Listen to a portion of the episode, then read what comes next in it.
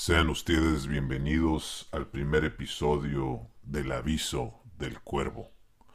Un episodio donde vamos a hablar de la mafia más grande del mundo. Y tal vez te pase por la mente Chapo Guzmán. O te pase por la mente el cartel de Cali. La mafia italiana. Pero no. No es ninguno de ellos ni tampoco Pablo Escobar. Estamos hablando de la Reserva Federal y el día de hoy les vamos a explicar cómo es que funciona en este episodio número uno, un podcast creado para aquellos que quieren despertar, para aquellos que no se guían por la corriente ni por lo que dice la televisión. Iniciamos. Alguna vez dijo Nathan Rothschild, si puedo controlar el dinero, no importa quién haga las leyes. Y bueno, vamos a irnos al inicio de la Reserva Federal. Para eso tenemos que remontarnos hasta 1910, donde en una reunión secreta en una casa de Georgia de JP Morgan, uno de los hombres más ricos de Estados Unidos, se juntó con otros hombres muy ricos, entre ellos de apellidos Rockefeller, Rothschild, entre otros. Los hombres más poderosos de ese tiempo que controlaban tanto los ferrocarriles, el petróleo y el banco. Eh, hicieron un plan donde se firmó hasta 1913 con el presidente Wilson de los Estados Unidos. Misteriosamente fue en un diciembre 23 mientras todos los demás estaban en vísperas de la Nochebuena. Eh, lo que trataba este plan era de que iba a haber un solo banco central y que ellos iban a lograr un solo banco central y que ellos serían los únicos que tendrían el poder de la creación del dinero. Después de eso, eh, tener otros, otros bancos a quienes les prestarían el dinero. El presidente Wilson aceptó, aunque después ah, eh, dijo que se arrepentía de haberlo hecho porque había vendido el país a un montón de banqueros. Para esto tenían un plan bien establecido. Entre esos planes era también un acuerdo con la iglesia de que simplemente le dijeran a la gente que cosas optimistas, que tuvieran confianza en su gobierno, que todo iba a estar muy bien. Para eso iban a evitar revueltas y por supuesto no tendrían que pagar ningún tipo de impuesto.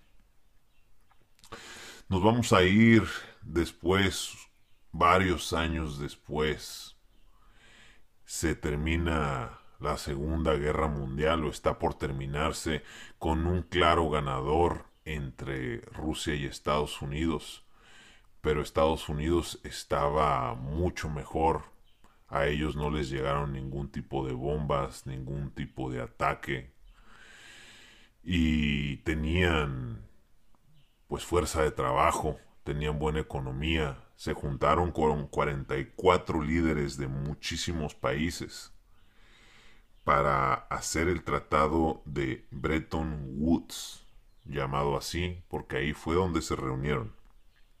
Ahí mismo se creó la, el FMI y el Banco Mundial. El FMI se iba a dedicar a prestar dinero y el Banco Mundial también a hacer dinero para los países afectados por la Segunda Guerra Mundial. El trato era el siguiente. Envíenme todo su oro a los Estados Unidos donde nosotros lo vamos a cuidar en Fort Knox y les vamos a dar billetes verdes llamados dólares basados en este oro a 35 dólares por onza. Previamente ya había una ley donde se le había prohibido al pueblo estadounidense tener oro. se, estas personas se les dieron ya billetes verdes por 25 dólares la onza. Entonces le subieron 10 dólares para hacer este tratado. Obviamente los países necesitaban un poco de orden y pues eh, después Rusia se salió porque sabía que tenía pues muchos intereses para los Estados Unidos. Eh, simplemente se alejó, pero el trato ya estaba hecho. Entonces, ¿qué fue lo que sucedió después? Eh, empezaron a funcionar muy bien las cosas. Simplemente era una forma sencilla de cambiar el dinero y que tuviera un eh, valor real. Esto, como les comento, se guardó en Fort Knox, que pues es una bóveda misteriosamente muy bien resguardada y que solamente han podido entrar dos presidentes, Roosevelt y Truman. Nadie más ha podido entrar, nadie más tiene idea de cuánto oro hay allí. Simplemente está prohibido. Y bueno, ¿por qué está prohibido? Este banco se le llama la Reserva Federal y este nombre se le dio para confundir a la gente, para hacer creer que esto era parte de los Estados Unidos, pero no lo es, es un banco privado. Ese simplemente es el nombre. Tiempo después empezó la guerra entre el socialismo y el capitalismo. Había tensiones y se estaban extendiendo por otros lugares, el socialismo sobre todo, con Rusia y China. Una de las partes fue Vietnam, que estaba dividida entre capitalismo y socialismo. Estados Unidos no iba a permitir que siguiera creciendo el socialismo. Para esto envió tropas envió armamento y después tuvo que mandar soldados para detener esto. Se le llama la guerra más inútil y una guerra perdida que tuvo Estados Unidos. Obviamente para financiar esta guerra se imprimieron muchos y muchos y muchos billetes. Algunos países se dieron cuenta que probablemente ya había más billetes circulando que realmente oro. Entonces el primero en pedir su oro de regreso fue Francia. En el año del 65 llegaron dos barcos con 1.500 millones de dólares en billetes para que Estados Unidos cumpliera con el trato y le regresara oro a 35 dólares por onza como se había quedado. Obviamente esto no le gustó a los Estados Unidos, pero tenía que cumplir con su parte del tratado. Inmediatamente después siguió Austria, siguió Japón, siguió Alemania. Y pues esto no era no era muy bueno porque se estaban quedando sin oro, solamente se estaban quedando con la máquina de hacer billetes. Llegó 1971 con el presidente Nixon. Sabían que tenían que hacer algo al respecto y lo que hicieron al respecto fue lo siguiente. Se reunió con la OPEP y se le dijo a Arabia Saudita, así como a todos los demás, que tenían que hacer todas sus transacciones en dólares. Obviamente si no aceptaban, se les iba a llevar un poco de democracia a su país, pues eh, como bien sabemos, ya lo han hecho durante mucho tiempo. Si no les gusta cómo manejan las cosas, pueden inventarles tal vez armas, pueden inventarles que no tratan bien a su pueblo, a sus mujeres. Entonces decidieron que lo más inteligente era aceptar lo que Estados Unidos le decía. A cambio de esto, claro, les iba a dar protección militar también. Así que la OPEP empezó a circular solamente con dólares y ahí fue donde nació el famoso término el petrodólar. Ya teniendo Nixon este as bajo la manga, regresó y dijo que debido al déficit económico que había, se iba a retirar momentáneamente el gold standard que se le llama, donde podías reclamar tu oro por los dólares.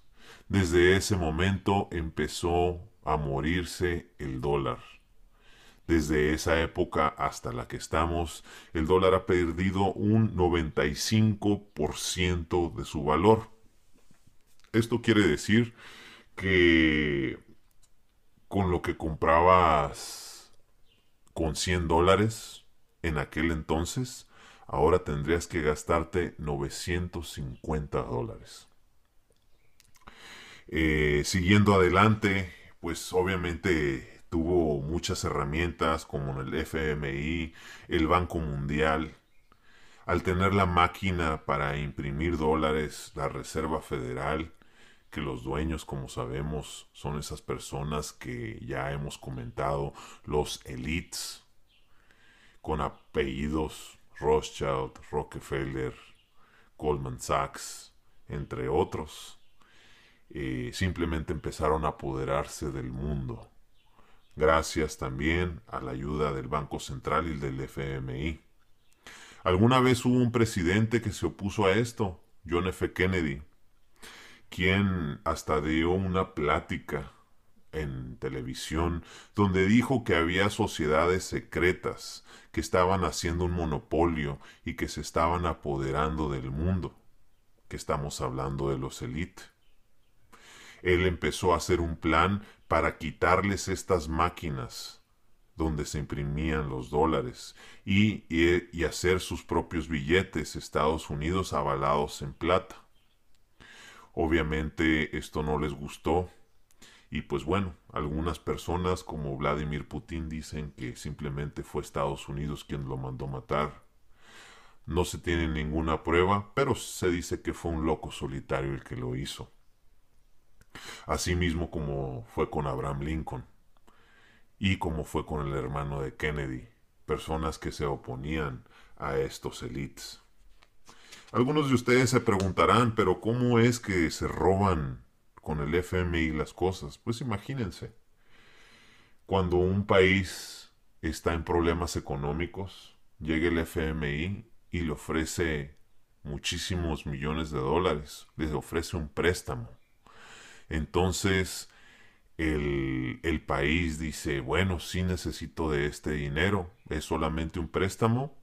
FMI llega, hace un estudio de mercado y les puede decir las diferentes condiciones.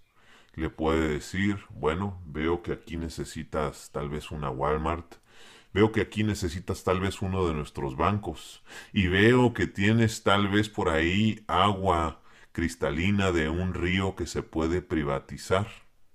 Entonces puede ser que llegue una compañía, no sé, pongámosle un ejemplo, Nestlé, y de esta manera es como se les presta este dinero. Muchos de estos políticos corruptos que lo reciben se quedan con una parte de eso y ya usan el restante para lo que sea que necesiten ya sea para carreteras, ya sea para construir un hospital, ya sea lo que sea que necesite. Obviamente al FMI le gusta que no le puedan pagar, porque si les pagas se acaba la deuda, y si no les pagas se quedan con una parte de tu país, tierras y bienes. Por otro lado, eh, estamos en una crisis económica en estos tiempos.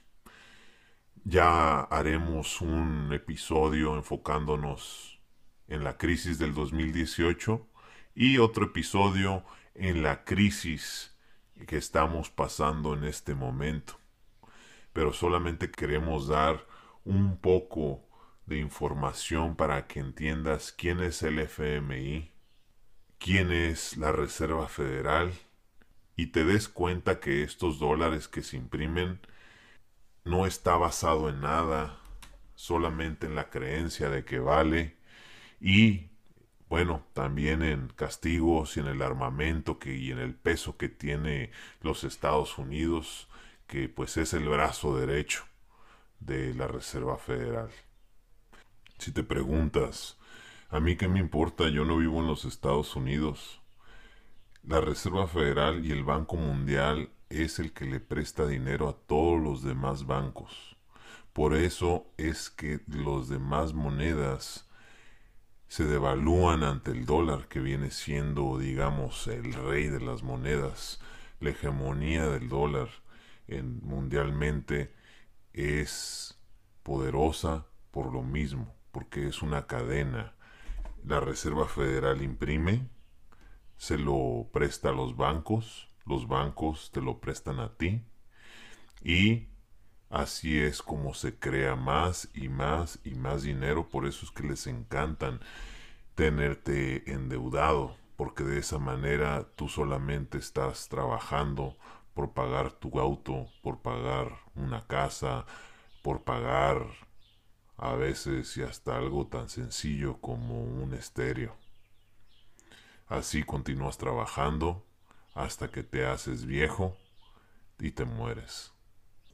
Déjenos sus preguntas y comentarios y compartan con sus amigos que no saben de dónde viene el dinero. Mucha gente piensa que viene de un país, piensan que está basado todavía en oro, pero en realidad no, es simple papel.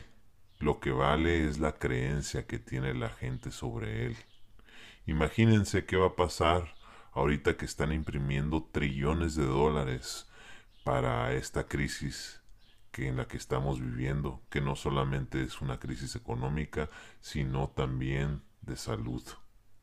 Así que, ¿será que veremos el fin del dólar?